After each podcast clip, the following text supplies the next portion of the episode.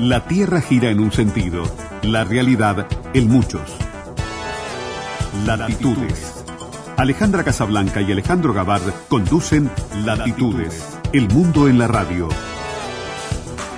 En Radio Uruguay, Latitudes, las partes del todo. Muy buenas noches, comienza Latitudes en Radio Uruguay. Aquí estamos retomando el contacto con ustedes y también a través de RNU en todo el país. Alejandra Casablanca, ¿cómo le va? ¿Cómo anda, queridísimo Alejandro Gavar? Muy bien, disfrutando el veranillo de marzo. Eh, su mes. El mes mío, exactamente. Ya le vamos a avisar a la audiencia para que mande unas tortas fritas, algo para el Algo, cumpleaños. como decía el queridísimo Omar Gutiérrez, sólidos. Bueno, este, si se quiere, es un programa especial de latitudes. Lo podríamos llamar Mujeres en Verde, Violeta y Negro. Mm. Porque eh, con Jano decidimos, de alguna manera, adelantarnos a lo que va a ser el próximo domingo, el Día Internacional de la Mujer.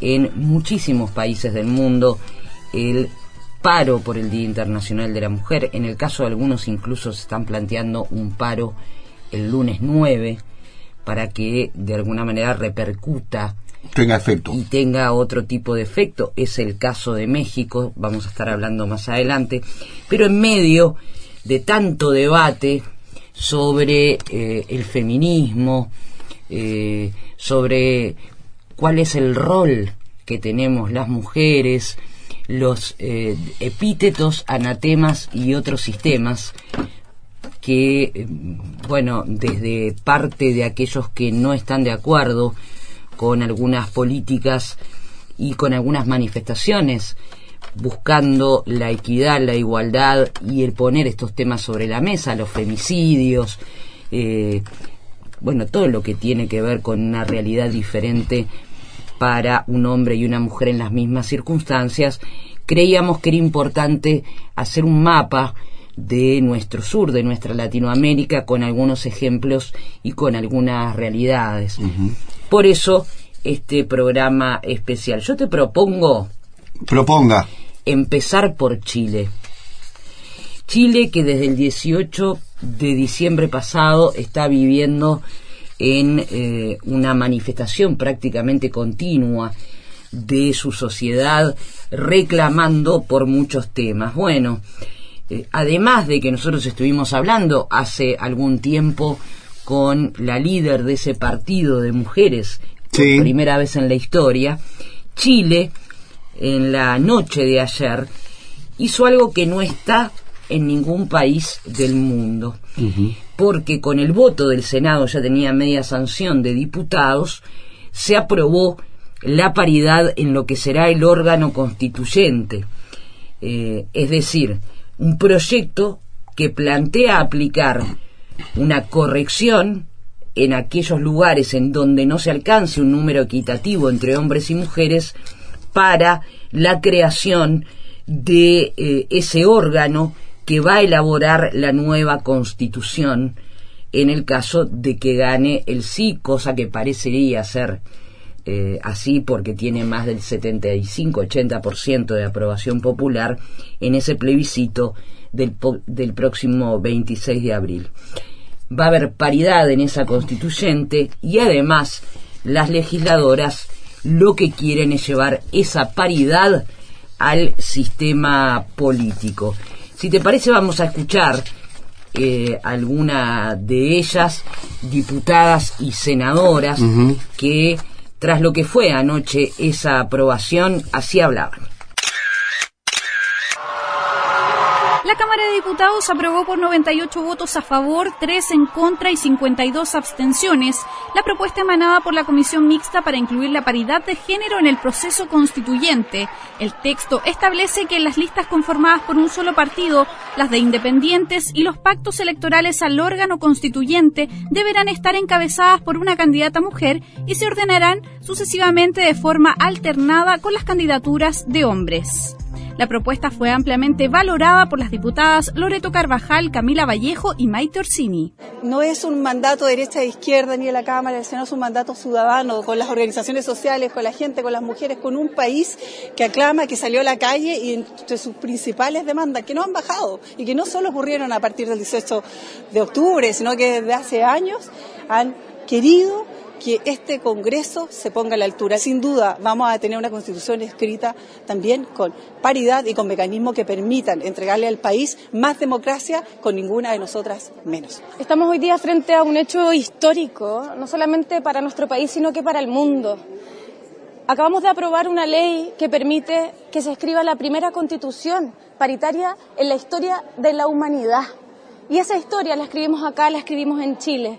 Estamos muy contentas, emocionadas, pasamos muchos sustos, muchos miedos, pero hoy día logramos, gracias al apoyo de Renovación Nacional principalmente, aprobar este proyecto de ley. Quiero agradecer a todas las diputadas que se la han jugado por este proyecto de ley, a las muchas mujeres que llenaron las calles exigiendo paridad durante estos meses las mujeres que tenemos que estar orgullosas del trabajo que hemos hecho, de toda la lucha que se ha dado en las calles, lo que se ha peleado en este Congreso, lo que se ha peleado en la historia. Las mujeres somos capaces de mucho.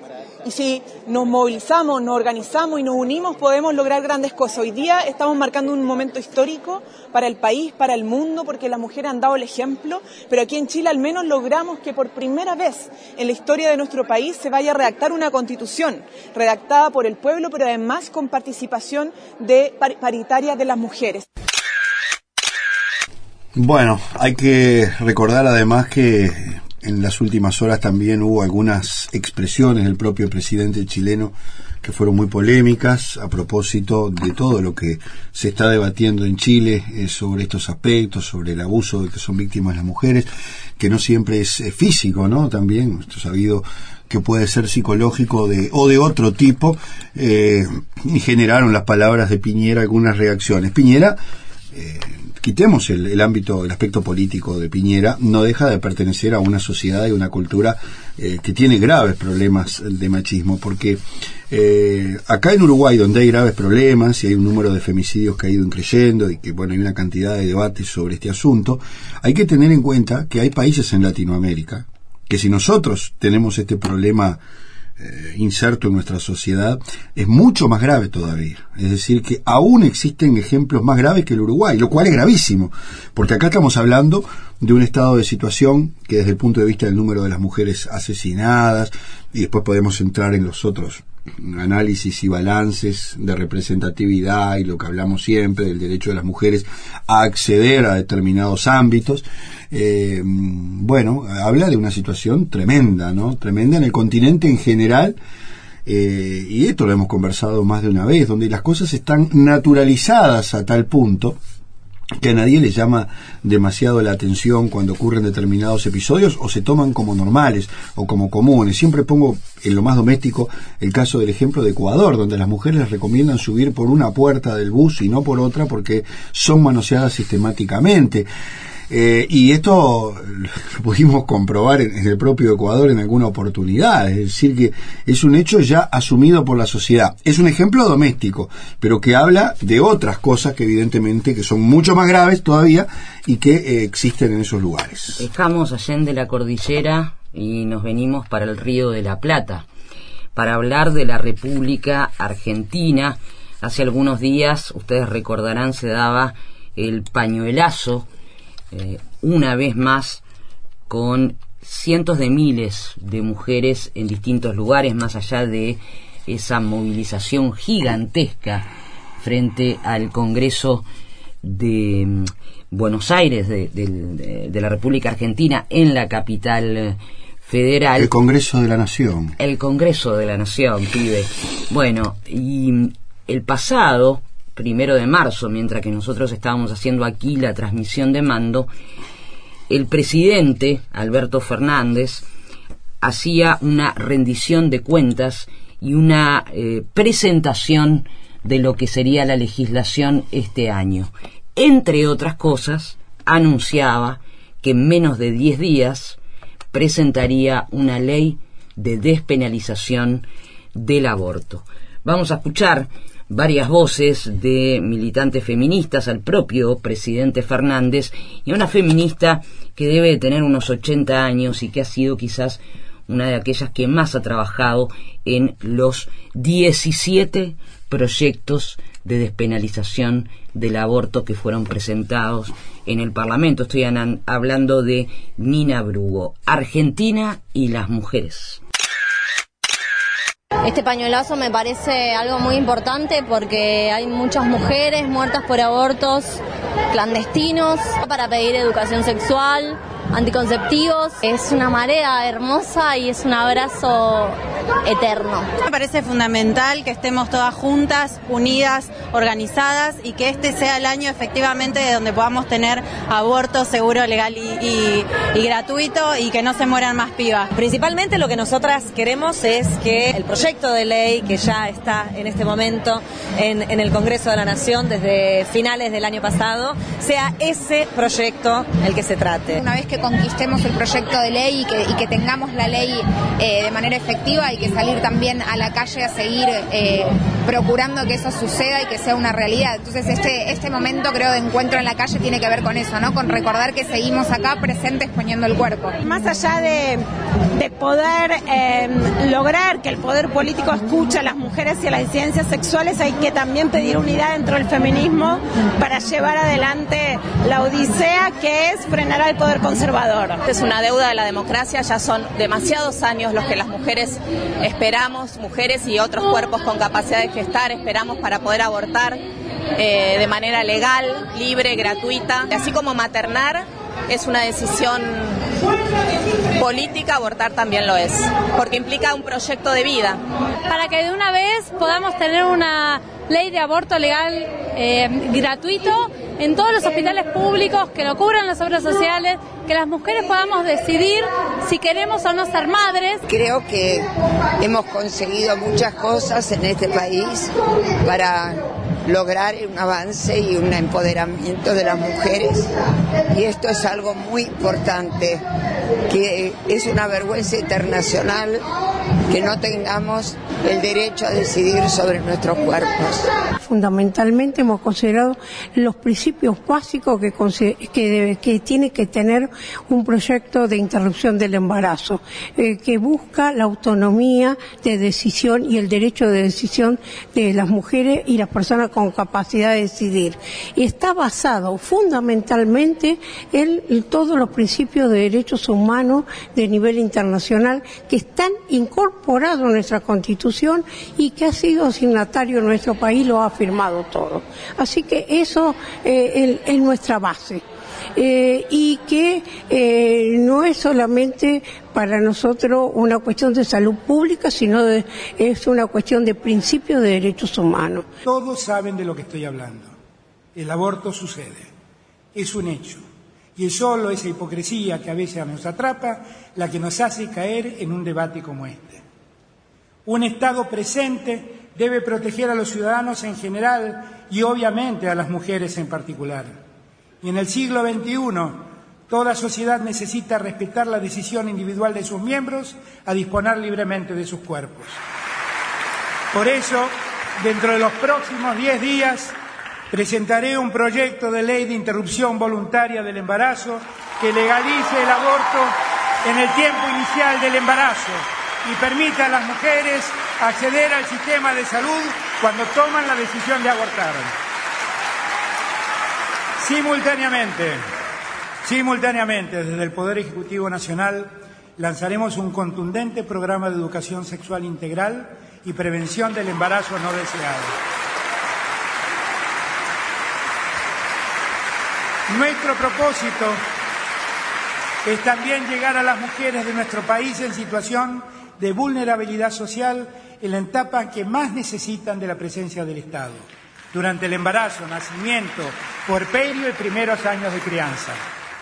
Junto a la ley que buscará legalizar el aborto, enviaremos al Congreso Nacional un proyecto de ley que instaure el plan de los mil días para garantizar la atención y el cuidado integral de la vida y la salud de la mujer embarazada y de sus hijos o hijas en los primeros años de vida. Muy bien, esa es la situación, por lo menos la, situación de la República Argentina y por casa cómo andamos.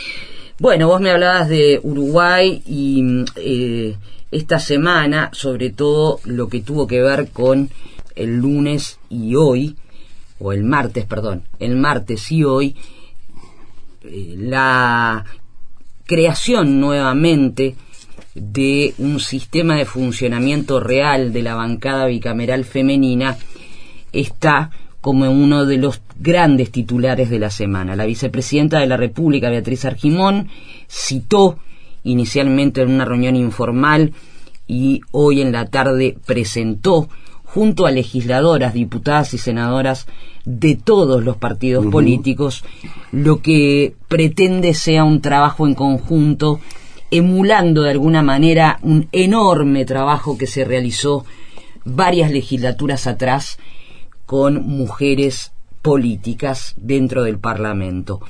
Así hablaban Beatriz Argimón, la Nobel senadora Carolina Cose, explicando hacia dónde quieren ir con la bancada y poniendo ya sobre la mesa un tema que va a dar que hablar, ¿eh? la ley de paridad para las próximas elecciones. Poder tener una reunión entre todas a efectos de como es habitual después de la primera instalación del trabajo de legisladoras de todos los partidos, poder conversar qué mirada tenían sobre la posibilidad de nuevamente llevar adelante acciones en conjunto. Fue una muy linda reunión de trabajo y cada una ahora lo va a trasladar al resto de las legisladoras de, cada partido. Se hablaron muchos temas porque obviamente todas tenemos distintos intereses, quedamos precisamente de ajustar propuestas concretas y lo que sí hubo es un interés en trabajar en una norma que tiene que ver con la paridad. Es poder instalar, de llegar a un acuerdo, una nueva bancada bicameral femenina. Seguimos teniendo indicadores muy bajos en representación femenina. El mundo tiene avances claros en temas de la construcción paritaria y nosotros entendemos que puede ser una opción, por lo menos nos interesa mucho de ser posible llevar adelante un debate en este sentido en virtud que nosotros entendemos que la ley de cuotas cumplió un ciclo, nos parece que tenemos que dar un paso más, por lo menos eh, en lo personal y en el de compañeras de distintos partidos. La verdad es que hace unos días este, la vicepresidenta nos citó a varias legisladoras para plantearnos la reedición de la bancada bicameral femenina que es, este, surgió en el año 2000 de manera espontánea entre las mujeres de distintos partidos, se ha mantenido una y otra vez a lo largo de estos años independientemente del signo del gobierno nacional y es bueno este, reeditarla porque me parece que los espacios en los cuales las mujeres trabajamos en conjunto en cualquier institución, aunque tengamos diferentes concepciones de país, siempre vamos a poder encontrar puntos en común, eso es la democracia, este, y me parece que los espacios donde se unen mujeres en una institución fortalecen a la institución y por ende la democracia y por ende mejoran las oportunidades para todas las mujeres del Uruguay. El otro día estuvimos hablando informalmente de acciones que podemos tener las mujeres políticas para promover este, la mejora de las condiciones de vida de, mujeres y niñas en el país y manejamos varias ideas este, vinculadas también al trabajo del futuro, este, que es algo en particular me siento bastante, bastante, mm, digamos, identificada con esta necesidad de trabajar para la autonomía económica de las mujeres y sobre todo trabajar para bajar las barreras de el acceso de las mujeres a las profesiones o a los trabajos que tradicionalmente se consideraban de hombres y que obviamente no lo son hay que participar, hay que dar la pelea dentro del Frente Amplio. Acá paso a hablar como Frente Amplista. Creo que han habido grandes avances. El Frente Amplio tiene una definición antipatriarcal y todas sus listas de todos los partidos y sectores que integran el Frente Amplio fueron paritarias. Este, seguramente haya que avanzar más para que los otros partidos tengan la misma definición. Son avances, nosotros, esta no es una lucha, digamos, no es una empresa que empieza con nosotras, este, tenemos gigantes sobre los cuales, este, sobre, cuyos hombros pararnos, mujeres que han luchado este, toda su vida en los siglos pasados, a principios del siglo XX, ¿verdad? También en el siglo XIX, y que hasta llegaron a dar su vida para que las mujeres pudiéramos votar. Este, me quiero referir a la primera parte del siglo XX con la enorme cantidad de avance para la mujer, por ejemplo, el divorcio por la sola voluntad de la mujer, la ley de la silla y demás, durante el periodo de José Valle Ordóñez. Este, y bueno, creo que en, en los últimos 15 años han habido grandes avances a través de la introducción de una política de género en todos los ámbitos del gobierno. Espero que eso se mantenga, lucharé porque eso se mantenga. Y bueno, es avanzar, avanzar y estar juntas. Creo que la sociedad tiene que avanzar este, y el, aparato político tiene que avanzar. Y siempre siento este, que la sociedad está un paso más adelante que el aparato político y que bueno, si el aparato político no da opciones, después no hay papel que elegir donde haya una mujer, ¿verdad? El tema es llegar a que esas opciones estén disponibles para la ciudadanía, porque yo vivo y siento que la sociedad este, reconoce la, el derecho de todas las mujeres a participar en todos los ámbitos. Nos preocupan muchos temas, desde los desafíos de las mujeres en el mundo del trabajo, los tiempos que vienen, eh, lo que tiene que ver con determinados aspectos de la salud de la mujer, de la vivienda.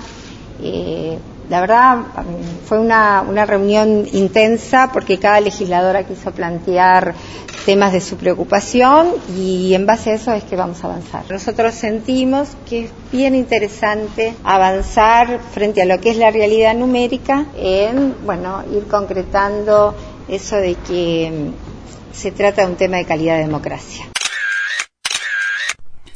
Bueno, muy bien, luego de este raconto, digamos, de, en la vuelta, ¿no? Como decíamos geográficamente, hablando de la situación de Chile, de Argentina, de Uruguay, con la instalación de esta bancada bicameral que pretende, por lo menos desde los ámbitos políticos del Palacio Legislativo, generar eh, otros espacios para las mujeres. Nos vamos a ir a la pausa con Javier Lasval, estamos en la mesa de controles, Ariel Gómez en la audio compaginación en el día de hoy. Nos vamos con Amparo Ochoa, Dale. haciendo mujer.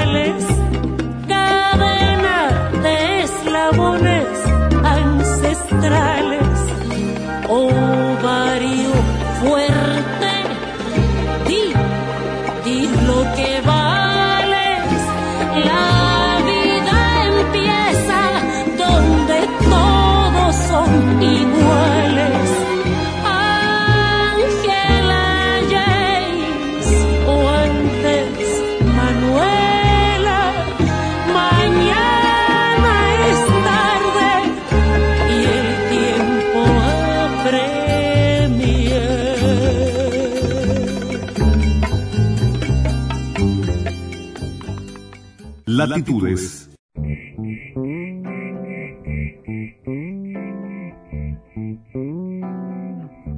Latitudes.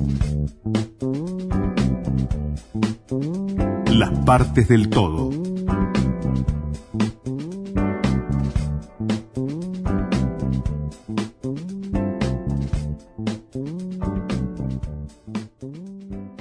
Nos habíamos propuesto, Casablanca, ir un poco más lejos en toda esta recorrida que estamos haciendo a través de la temática de la mujer para llegar a México. Y en esta oportunidad para hablar con dos integrantes de la red de DESER, que es una red mexicana que defiende los derechos sexuales y reproductivos, entre otros temas que abordan estas mujeres en un país que tiene una situación particularmente compleja con este tema. Por eso queríamos irnos hasta México, porque el aumento de los feminicidios continúa siendo una de las principales preocupaciones de la población mexicana debido a las alarmantes estadísticas, al menos las que nos llegan por acá al Uruguay. Diez mujeres son asesinadas diariamente en México, entre las cuales al menos una es una niña. Eh, se han anunciado algunas medidas, pero parecen no estar dando resultados. Las autoridades de Ciudad de México anunciaron, por ejemplo, nuevos protocolos de atención a las familias que denuncian desapariciones y los movimientos feministas e indígenas que protestan en diferentes lugares del país convocaron a grandes movilizaciones, tanto el domingo 8 de marzo como a un paro nacional de mujeres el lunes 9 de marzo. Sí, esto se ha visto además eh, jalonado por una serie de episodios realmente dantescos que involucran a niñas y que son la parte, digamos, más visible, eh, pero no la única, de las cosas que tienen que afrontar las mujeres en México. Estamos con Verónica Beltrán y con Verónica Marín desde Guadalajara, México, integrantes de la red de DESER para conocer un poquito más acerca de esta realidad. Verónicas, ambas bienvenidas a Latitudes. Muchísimas gracias. Muchas gracias Alejandro y Alejandra. Bueno, arranque la que quiera, pero queremos de alguna manera contarle a la audiencia a través de las radios públicas aquí para todo nuestro país eh, un poco cómo se panan ustedes frente a, a, esta pandemia que sigue creciendo y que tiene que ver con eh, las desapariciones, con la trata y con los femicidios que dan estas cifras que realmente son escalofriantes, ¿no? Al menos 10 mujeres asesinadas diariamente en México y al menos una niña. Sí, claro. Bueno, eh, querríamos comenzar por eh, agradecer mucho esta oportunidad para alcanzar a su audiencia, para, para poder eh, entablar este diálogo latinoamericano sobre la situación de la violencia contra las mujeres que nos afecta a todas, ¿no? Pero efectivamente en México esta, esta cifra que ahora ustedes mencionan pues nos, eh, nos alarma de especial manera porque además recordamos que en el espectro de la violencia eh, esta expresión fatal que es el feminicidio eh, pues antes tiene toda una una estructura que le va armando como una posibilidad no o sea también en el país tenemos que decir que al menos 72 carpetas de investigación por violencia sexual se abren todos los días y esto es eh, aquellas eh, mujeres que todavía expresan o, sienten que pueden confiar en alguna medida a las instituciones estos procesos, ¿no?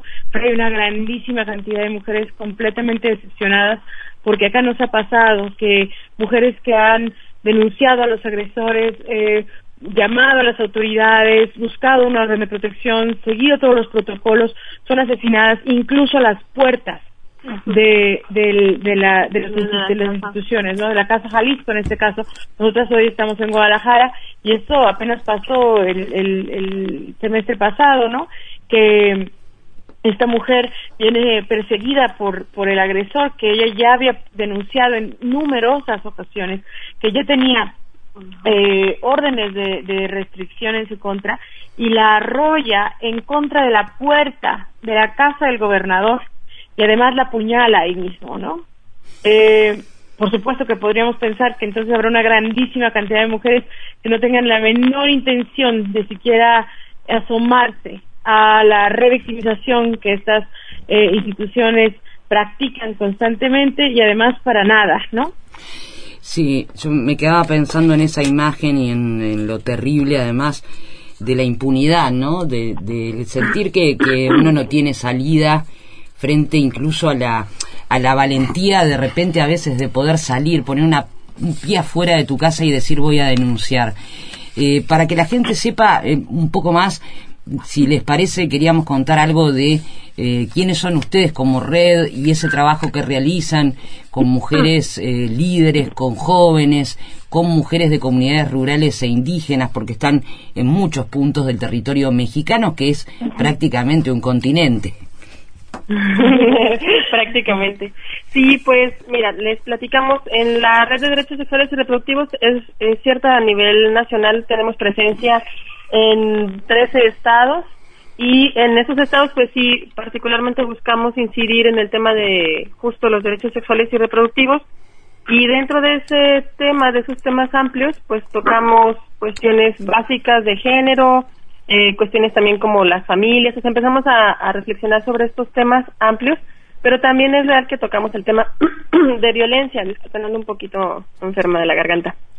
Entonces, eh, bueno, dentro del tema de la violencia ha sido un tema tocado desde hace bastante tiempo, pero ahora, pues la realidad de México y a nivel internacional también, pero en nuestro contexto, pues nos apremia eh, ponerle un poco más de atención y consolidar mucho el trabajo de base. Entonces sí tenemos trabajo directamente con comunidades, atendemos a mujeres, a jóvenes, adultas, eh, atendemos de diferentes eh, poblaciones, desde, desde diferentes frentes. Tenemos trabajo, perdón, también que incidimos eh, en instituciones, pues también hacemos ahí cabildeo, pues eh, tratamos de, presionar un poco para que los derechos que ya de por sí, aunque sean mínimos, tenemos, pues se cumplan de la mejor manera, ¿no? Pero, pues... Verónica, eh, acá hay un tema, o mejor dicho, hay dos temas que impactan muchísimo y nosotros hablamos de las muertes, que es probablemente, el, digamos, la, la, cúspide de lo dramático. Tú dijiste por allí también el abuso sexual, habría que multiplicar las cifras de mujeres, niñas, jóvenes que sufren este tipo de situación, además de las muertes, naturalmente, y, del mm, manejo que se hace de la mujer por parte de los grupos delictivos y por las personas individualmente. Y acá hay, hay dos cuestiones que, que, me interesaría que ustedes me, me dijeran, no se puede saber cuál es el balance, pero hay una cuestión cultural asimilado en la sociedad mexicana, evidentemente, que es la posesión del hombre o de la mujer por parte del hombre, y eso eh, lo habilita, entre comillas, a hacer lo que se le antoje con la mujer. Y por otro lado, hay un sistema que ha fracasado, que es el sistema judicial mexicano, es decir, que consonante, en consonancia con otras cosas que pasan en México, da la sensación, esto con todo respeto visto desde afuera, que eh, no hay, digamos, un sistema efectivo que puede ser la justicia, los cuerpos policiales y demás, que puedan brindar un respaldo, porque también son sospechosos y sospechados, si uno lo ve de otra perspectiva, de ser parte de ese engranaje terrible, ¿no? Que es lo que sufre la mujer hoy en México. Así es, efectivamente, y también desde adentro, ¿eh? La perspectiva también es compartida desde adentro, puesto que somos quienes eh, efectivamente lo vivimos en carne propia en la vida cotidiana, ¿no? Entonces, desde el trabajo que hacemos, pues recibimos también a poblaciones, insisto, como universitarias, ¿no? O poblaciones que tienen algunas otras condiciones precarias, ¿no? De educación, de salud, etcétera. Y nos damos cuenta justo de esto que, que mencionan, ¿no? La tensión entre Mm, una cuestión cultural ¿no? que ha permeado y ha atravesado de una manera brutal a la vida cotidiana de las mujeres, en donde se cuestionan si decir o no decir, vestir o no, eh, salir a qué momento no, e incluso nombrar ciertas cosas, hasta poder acceder a la justicia. Esa parte, como hace un momento decía también mi compañera, no, a veces ni siquiera queda como una opción, ¿no? Porque de entrada hay un conocimiento extrañamente compartido de que las instituciones definitivamente no funcionan, al contrario, van justo en un sentido eh, en contra de las mujeres, ¿no? Entonces, sí, hay otras formas también que hemos estado realizando justo por dar cuenta de ello, ¿no? De las instituciones que son también machistas, que también van en contra de las mujeres, que eh, los protocolos que tienen en el papel pueden sonar bien, pero luego en la ejecución son eh, burocratizados y eso extiende la atención. Solo como un ejemplo breve, en el Centro de Justicia para las Mujeres de acá de Jalisco, la, el promedio de la atención de una mujer que llega a que es atendida propiamente es de ocho horas. Entonces, considerando eso, no pensamos como en la vida de las mujeres que justo toman el valor para asistir a una institución y duran ocho horas en una sala, eh, ¿no? haber pasado por un proceso en el que tienen que repetir la misma experiencia tres veces a la guardia de seguridad de la entrada, a la secretaria, a quién le toma la declaración, a quién la atiende, ¿no? Entonces, ah, es, es extenuante. Pero ante esto, pues también estamos organizándonos, ¿no? Nuestra parte como organización comprometida y muy con el objetivo muy claro de que las mujeres necesitamos y queremos una vida digna, pues entonces nos hemos estado organizando también, ¿no? Eh, a las dos les pregunto a la que quiera contestar. Eh, hablabas recién, eh, Verónica, de, de, esta historia de que de repente el protocolo suena muy lindo en el papel, pero después en los hechos es esta imagen que dabas, por ejemplo, en Jalisco.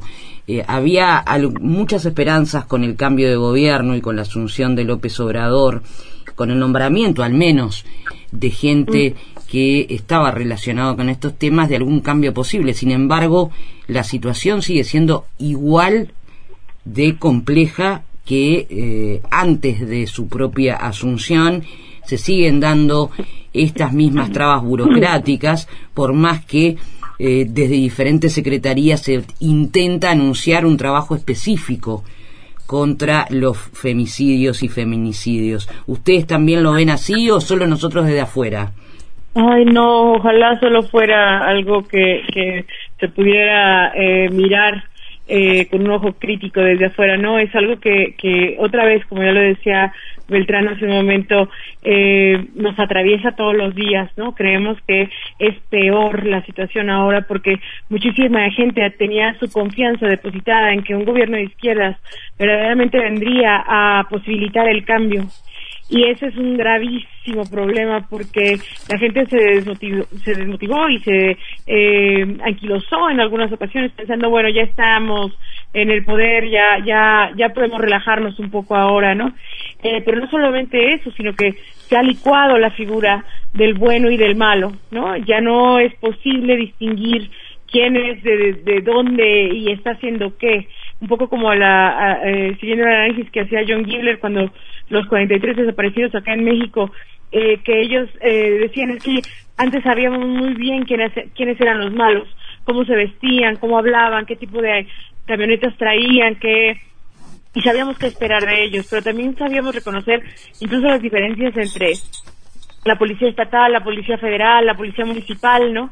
Y ahora todos ellos son la misma cosa y entonces ya no sabemos eh, como quién de verdad está a favor y quién está en contra, de quién nos tenemos que cuidar y en quién podemos confiar. Y eso ha problematizado muchísimo las, las cosas para las mujeres.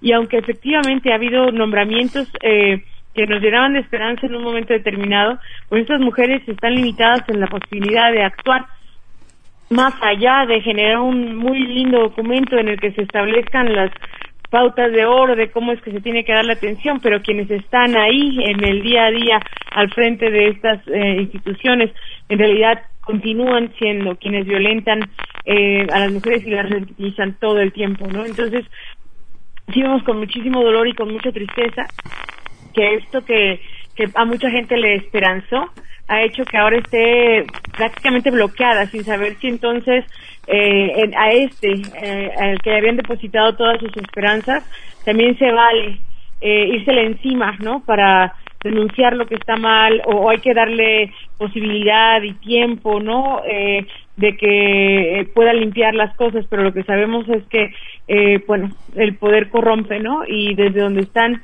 pues solo están atendiendo algunas de las cosas que les son más vistosas o más interesantes, ¿no? En este momento a ellos eh, y evidentemente eh, el presidente de ninguna manera ha expresado su apoyo a las mujeres, al contrario, desde el inicio, desde el inicio de su mandato mandó cerrar los eh, albergues en donde las mujeres violentadas podían buscar refugio para ellas y sus hijas, ¿no?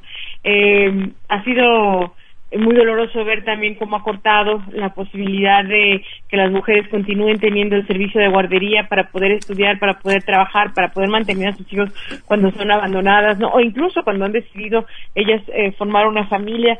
Eh, y estos eh, también están cerrados, no tienen presupuesto, ¿no? Las cosas de verdad creemos que con este gobierno van de mal en peor. Eh, para terminar, eh, Verónicas, les digo así en plural porque no sé quién me va a contestar, pero eh, creo que ha sido suficientemente claro el hecho de que un cambio de gobierno eh, no soluciona las cosas y mucho menos si no hay voluntad, ¿verdad? Porque esto eh, a veces con voluntad tampoco se puede cambiar radicalmente una realidad tan dramática como la que viven las mujeres en México. Está claro que las clases, eh, digamos, más acomodadas, entre comillas, eh, por supuesto también sufren de este fenómeno, nadie está exento cuando ocurre esto, pero mm, uno piensa también que la vulnerabilidad mayor se da en aquellos sectores más abandonados, ¿no? Aquellos sectores más aislados, en las mujeres del campo, en las mujeres indígenas, en las mujeres pobres. Eh, con este panorama, le pregunto a ustedes, en tanto están vinculadas a una red que tiene acceso a todas las partes de México, eh, ¿Qué esperanza? Porque me gustaría terminar eh, esta charla con algún aspecto, con una luz por lo menos en el camino para las mujeres mexicanas, en medio de un panorama tan, tan feo, tan malo, que ni siquiera la llegada de un nuevo gobierno ha podido cambiar. ¿Cuál es para ustedes el espacio de esperanza que queda en medio de este escenario? Claro, eh, justo eh, platicábamos hace un momento, ¿no? La estrategia de esperanza que hemos empezado a tejer ya desde hace algunos años y particularmente algunos meses. Es un espacio eh, que sale de los de las paredes institucionales o de las paredes oficiales digamos y se gesta en el diálogo con mujeres de manera horizontal escuchándonos y planeando estrategias para estar seguras. El espacio bueno hay varios que hemos podido en los que hemos podido participar empezar a gestar y uno de ellos eh, se llama Hasta que la dignidad se haga costumbre y en este espacio es eh, abierto, obviamente es público para todas las mujeres que quieran asistir y que eh, deseen estar organizándose, ¿no? Organizando todo lo que sea necesario para que nuestra vida sea digna, que no tengamos que sufrir ningún otro miedo por estar eh, o por convivir, ¿no? Y por existir simplemente. Hay otros espacios también terapéuticos, ¿no? Que hemos estado trabajando, por ejemplo, Musa es un espacio que generamos justamente se nombra Mujeres Sanando y bueno tiene esa intención, ¿no? Mujeres sobrevivientes o que viven violencia eh, son quienes asisten particularmente y bueno tiene un un seguimiento y un trabajo ahí terapéutico también. Pero de esos espacios luego se empiezan a, a, crear redes también, redes de atención, redes de apoyo entre las propias mujeres. Y es algo muy, muy lindo. Es, es eh, todo lo que se produce de ahí, lo que se genera, en realidad va en un sentido amplio de la vida de las mujeres, desde lo más cotidiano hasta cuestiones de sobrevivencia, pues, ¿no? Y la idea es empezar a crear nuestros espacios de vida digna. Y la otra cosa es que, como dice una querida hermana de lucha nuestra, pues nuestras vidas mismas, que pudiendo ser completamente asimiladas y aburridas, tienen la adrenalina de la guerra que hemos emprendido y cada batalla, aunque no sea ganada, nos acerca más a la victoria final, porque nos prepara, nos alista, afina nuestras estrategias y nos mejora.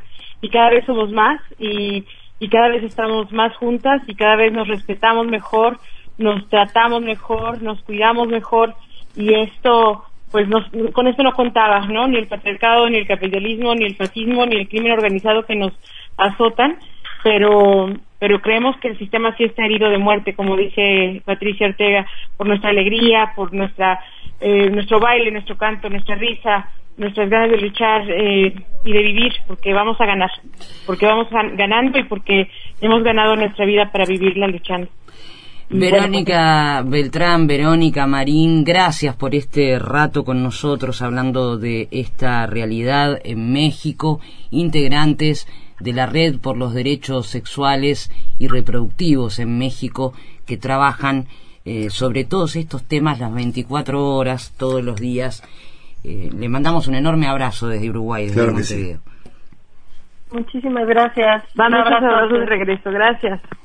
Gracias Verónica Beltrán y Verónica Marín, integrantes de esta red. Nos vamos a ir a la pausa. Sí, la última pausa en latitudes con algún dato nada más muy concreto. Digo por lo del paro del lunes y la importancia que puede tener el trabajo de las mujeres en México. Mueve alrededor de 37 mil millones de pesos al día. Estos son 1.850 millones de dólares por mm. día, según el Instituto Nacional de Estadística y Geografía Mexicana. además de eso, hay un artículo maravilloso en la vanguardia que invita a pensar en el vacío eh, con el que se busca visibilizar el próximo lunes esto, ¿no? Y dice, imagínate que le, en tu casa, que la policía, que la conductora del metro, que la maestra, que la vendedora de comida en la calle, que la doctora, que la periodista incluso que escribe este artículo, forman parte de más de la mitad de su población. Imagínate que 10 mujeres son asesinadas por día. Imagínate que las mujeres son más del 40% de la fuerza laboral del país y el 54% de la carga total del país. Pero sin embargo, por ejemplo, que la brecha salarial en México es del 34%. Imagínate que nos siguen matando. Latitudes. El mundo tal como gira.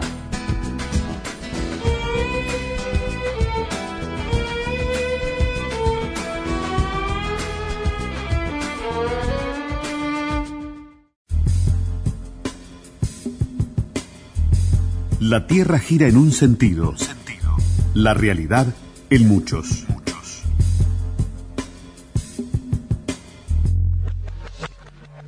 Y estamos llegando al final de nuestras latitudes esta noche, aquí en las radios públicas.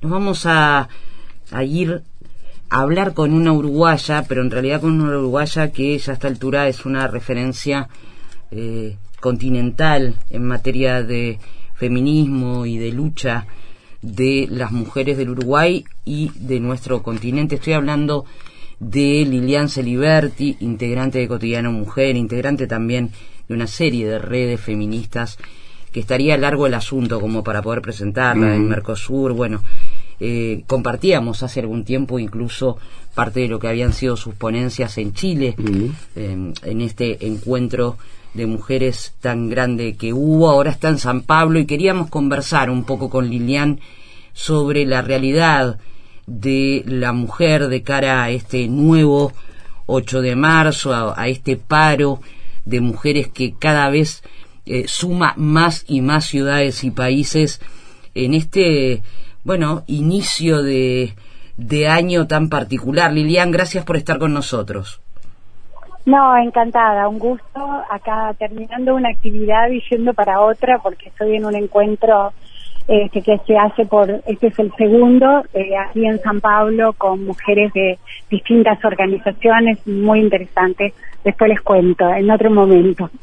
Lilian, ¿cuál es tu, tu evaluación de, de, bueno, de lo que es esta lucha del feminismo a lo largo de los años que ha tenido, sobre todo, calculo yo, capaz si no me, me corregís, pero en los últimos dos años una fuerte impronta con eh, expresiones no solo en nuestro país, en la Argentina ni que hablar, en Chile, ¿cómo, cómo lo estás viviendo este nuevo mapa y las mismas banderas de lucha, pero parecería ser como con otro respaldo social?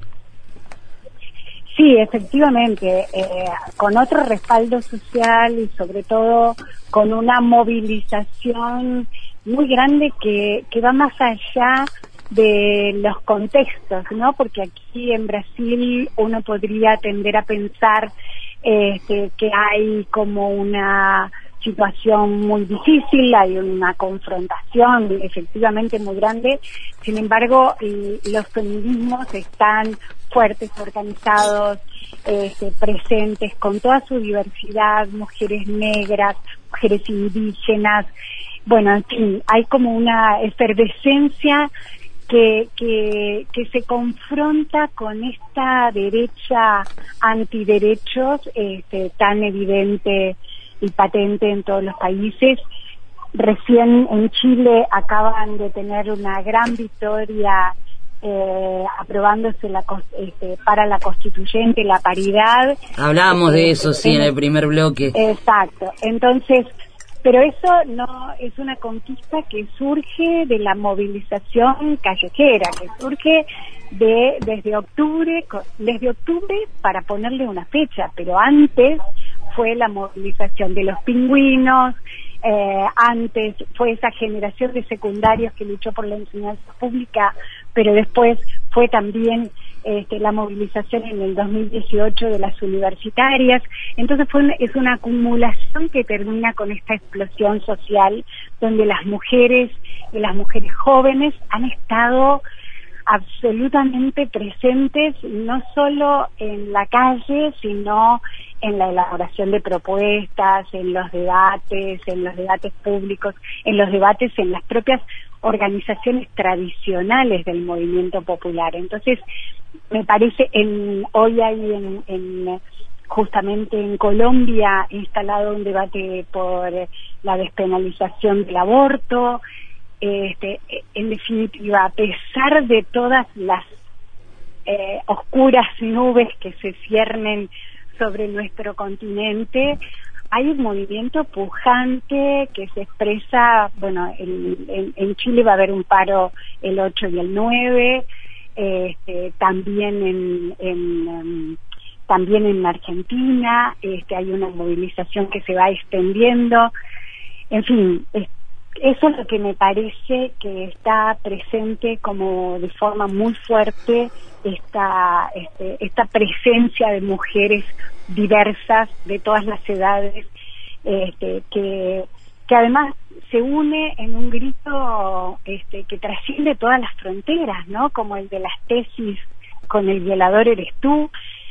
En fin, me parece que por primera vez en la historia, de manera muy fuerte, la experiencia de abuso, discriminación y violencia sobre las mujeres ha adquirido una dimensión política total y que está presente en todos los debates.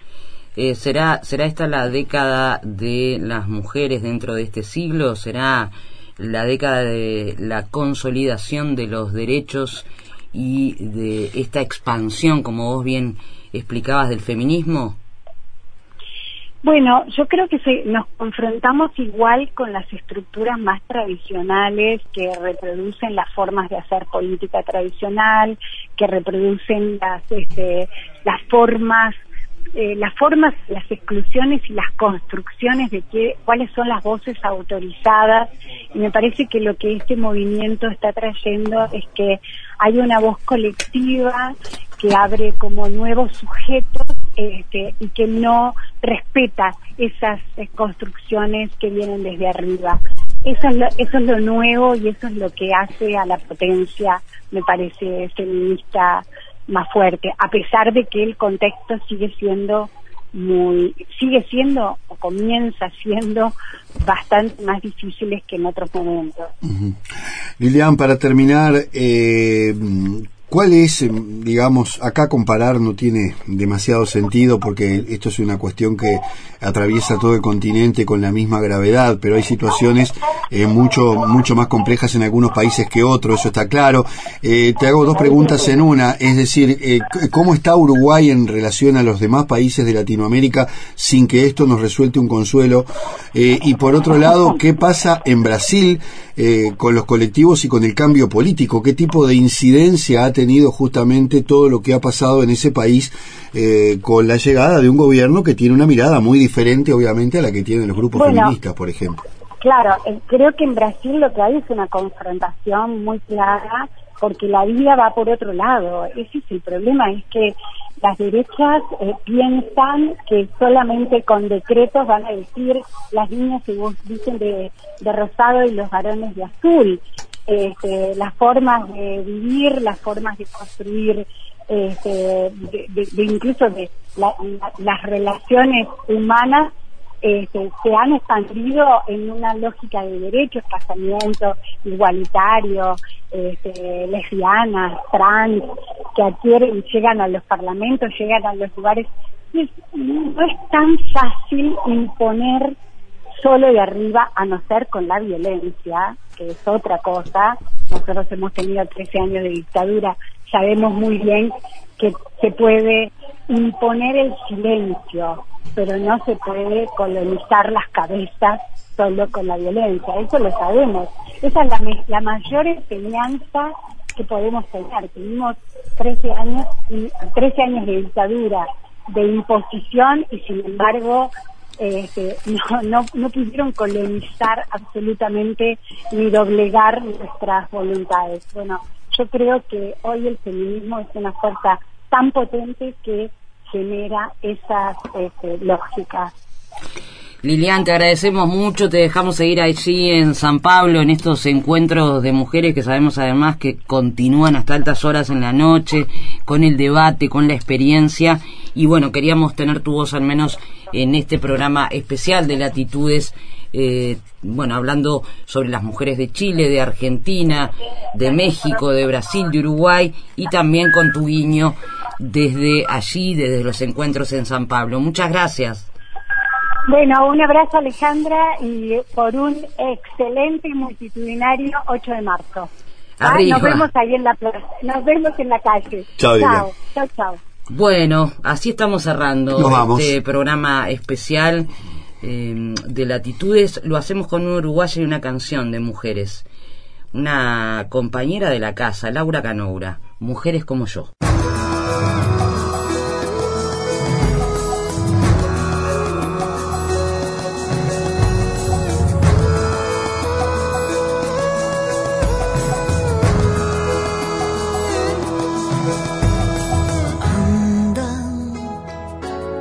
Por el mundo,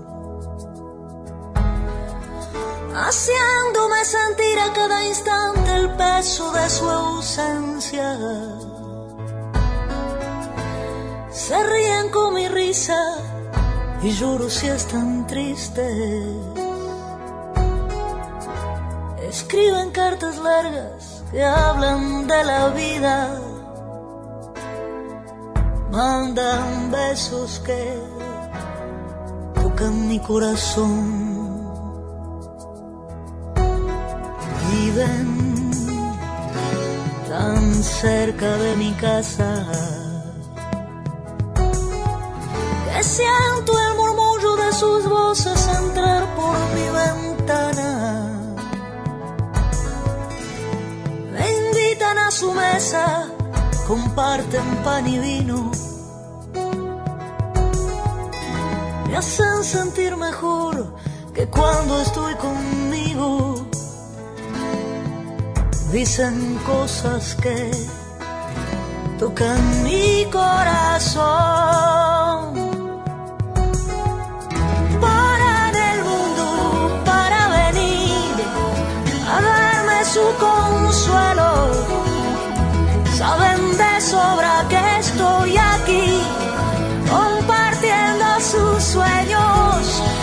Son tan distintas entre sí, son mujeres, mujeres como yo.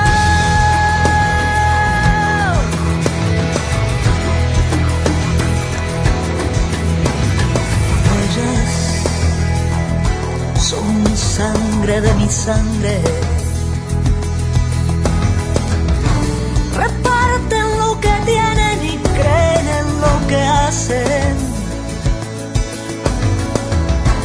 Logran que yo me sienta dichosa de ser parte de un mismo árbol con raíz y follaje.